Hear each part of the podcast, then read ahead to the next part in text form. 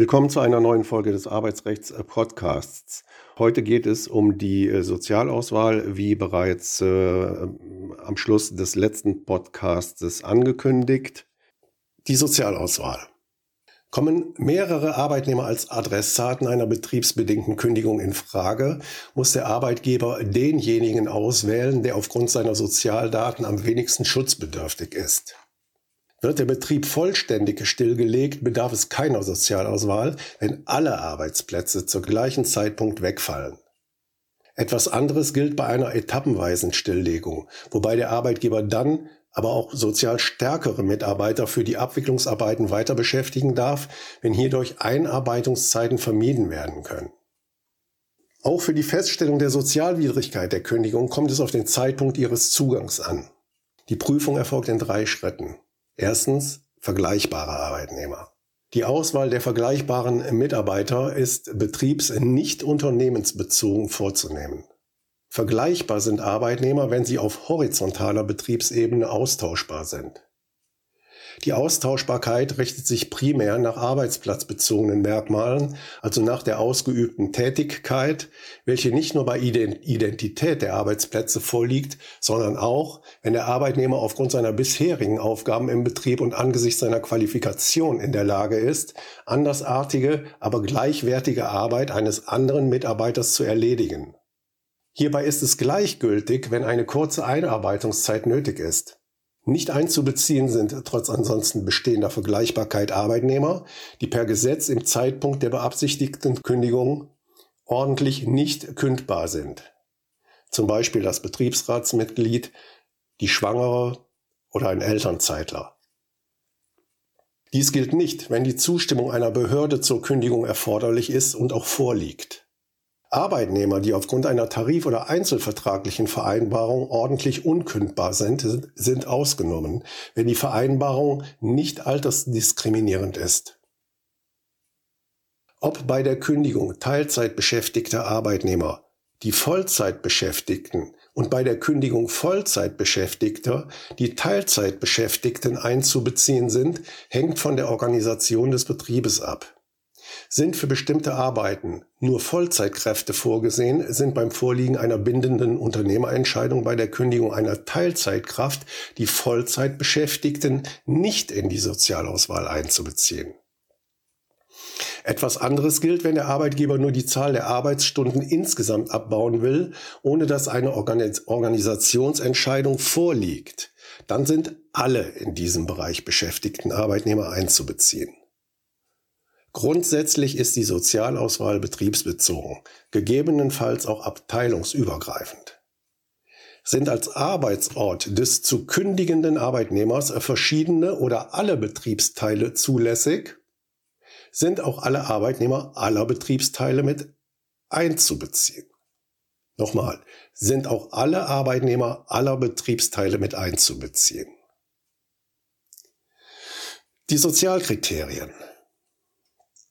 In Verhältnis zu setzen sind die Dauer der Betriebszugehörigkeit, das Lebensalter, bestehende Unterhaltspflichten und die etwaige Schwerbehinderung des Arbeitnehmers. Gelegentlich wird auch berücksichtigt, ob der Arbeitnehmer Alleinverdiener ist oder nicht. Hinsichtlich der Gewichtung steht dem Arbeitgeber ein Wertungsspielraum zu.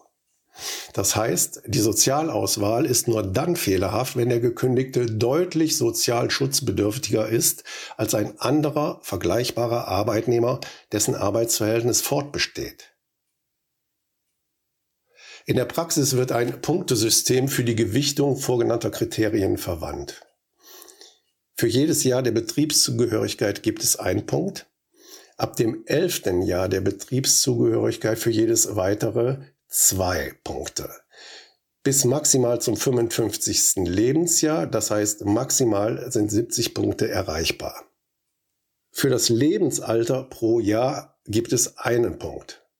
Bis maximal zum 55. Lebensjahr, das heißt es sind maximal 55 Punkte erreichbar. Für jedes unterhaltsberechtigte Kind gibt es vier Punkte. Für den Familienstand verheiratet gibt es acht Punkte. Für eine Schwerbehinderung bis 50 Prozent 5 Punkte und für je Prozent über 50 Prozent einen Punkt. Die endgültige Auswahl erfolgt unter Abwägung weiterer Gesichtspunkte, zum Beispiel ob der betroffene Arbeitnehmer ähm, zum Beispiel Alleinverdiener ist. Die Leistungsträger. Bestimmte, an sich vergleichbare und nicht schützenswerte Arbeitnehmer kann der Arbeitgeber von der Sozialauswahl ausschließen, wenn dies im berechtigten betrieblichen Interesse liegt. Das ist etwa bei besonderen Leistungen eines sozial stärkeren Arbeitnehmers der Fall, insbesondere wenn es sich bei dem fortbestehenden Arbeitsplatz um eine Schlüsselposition handelt, sodass von der auf diesem Arbeitsplatz erbrachten Leistungen auch die auf anderen Arbeitsplätzen erbringbaren Leistungen abhängen oder wenn gerade der fragliche Arbeitsplatz von herausragender Bedeutung für den Ertrag des Betriebes ist. So zum Beispiel bei einem Verkäufer mit besonders vielen Vertragsabschlüssen. Besondere Kenntnisse des sozial stärkeren Arbeitnehmers gehören ebenfalls dazu. Das sind, das sind, tätigkeitsbezogene Qualifikationen, aber auch solche, die nicht zur Erbringung der vertraglich geschuldeten Arbeitsleistung sind, jedoch für einen reibungslosen Betriebsablauf erforderlich sind zum Beispiel Betrieb mit zahlreichen ausländischen Arbeitnehmern, deren deutsche Sprachkenntnisse nicht ausreichen. Der fragliche Mitarbeiter hat aber diese Sprachkenntnisse, um zu übersetzen. Die in einem Tarifvertrag oder in einer Betriebsvereinbarung geregelte Gewichtung der Sozialkriterien kann nur auf grobe Fehlerhaftigkeit hin überprüft werden, also darauf, ob die Gewichtung von Alter, Betriebszugehörigkeit und Unterhaltspflichten und Unterhaltspflichten jegliche Ausgewogenheit vermissen lässt. Die Namensliste. Vereinbaren Arbeitgeber und Betriebsrat bei einer Betriebsänderung einen Interessenausgleich und sind darin die zu kündigenden Arbeitnehmer namentlich benannt, so wird vermutet, dass die Kündigung durch dringende betriebliche Erfordernisse bedingt ist. Die Sozialauswahl kann dann gerichtlich nur auf grobe Fehlerhaftigkeit hin überprüft werden. Nochmal. Die Sozialauswahl kann dann gerichtlich nur auf grobe Fehlerhaftigkeit hin überprüft werden. Nochmal. Die Sozialauswahl kann dann gerichtlich nur auf grobe Fehlerhaftigkeit hin überprüft werden. Damit wird das Prozessrisiko des Arbeitgebers deutlich gesenkt. Die Namensliste muss allerdings entweder im, im, Interessenausgleich selbst enthalten sein oder, wenn auf sie im Interessenausgleich Bezug genommen wird, mit ihm fest verbunden, also zum Beispiel getackert sein. Wird die Namensliste getrennt vom Interessenausgleich erstellt, reicht ihre Unterzeichnung von den Betriebsparteien und in ihr die Bezugnahme auf den Interessenausgleich. Nochmal den Satz.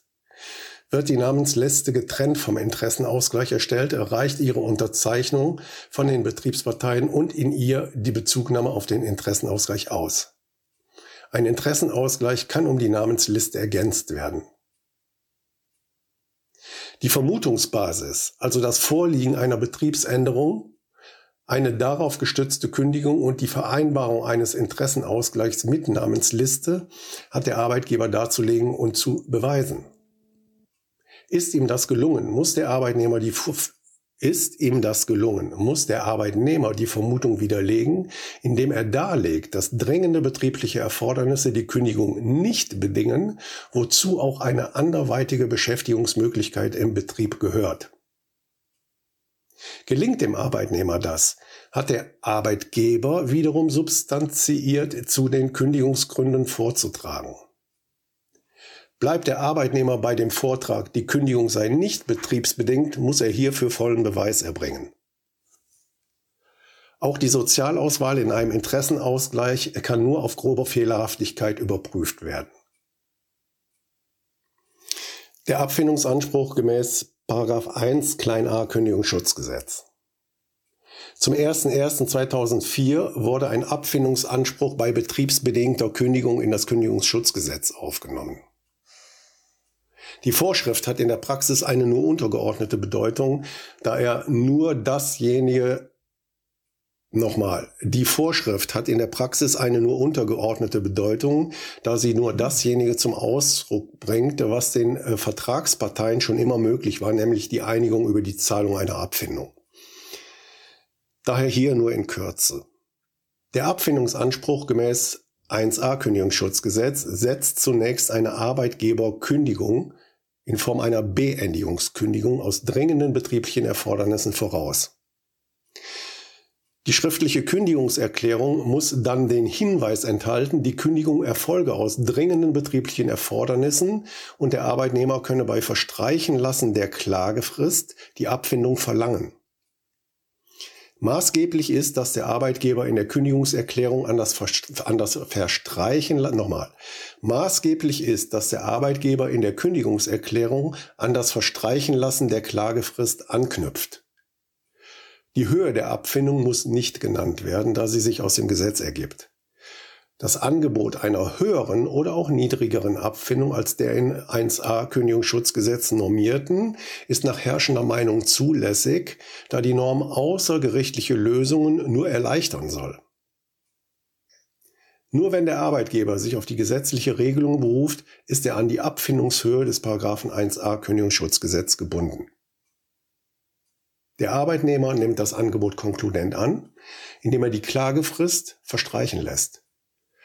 Erhebt er stattdessen die erhebt er stattdessen die Kündigungsschutzklage, stellt das die Ablehnung des Angebotes dar. Mit Ablauf der Kündigungsfrist, das heißt mit rechtlicher Beendigung des Arbeitsverhältnisses, entsteht dann der Abfindungsanspruch. So, heute hat es etwas äh, länger gedauert. Alle Kapitel des Podcasts finden Sie auch unter arbeitsrecht-podcast.de. Bleiben Sie auf dem Laufenden und abonnieren Sie ihn. Auf der Website info-kündigung.de können Sie alle Informationen auch nachlesen. Wenn Sie Fragen zum Thema Arbeitsrecht oder einen Themenvorschlag haben, können Sie uns auch gerne eine E-Mail an kanzlei.ra-potratz.de schicken. Danke fürs Zuhören und bis zur nächsten Folge.